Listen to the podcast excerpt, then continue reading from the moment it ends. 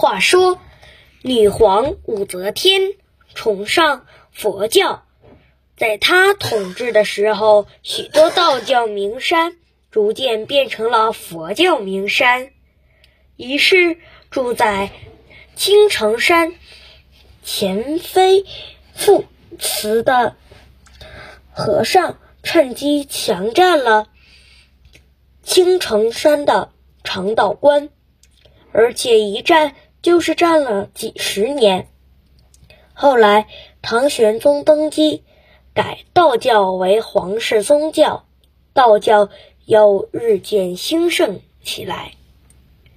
青城山的道众为了夺回长道观，不断的向官府上诉，最终告到了皇上那里。这一事件引起了唐玄宗的重视。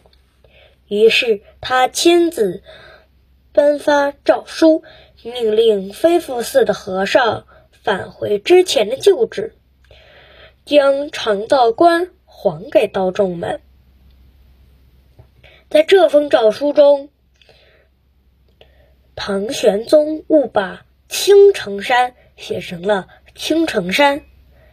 当时的官员百姓。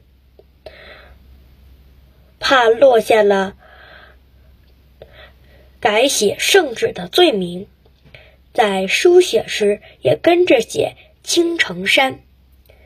久而久之，这座山就叫做青城山了。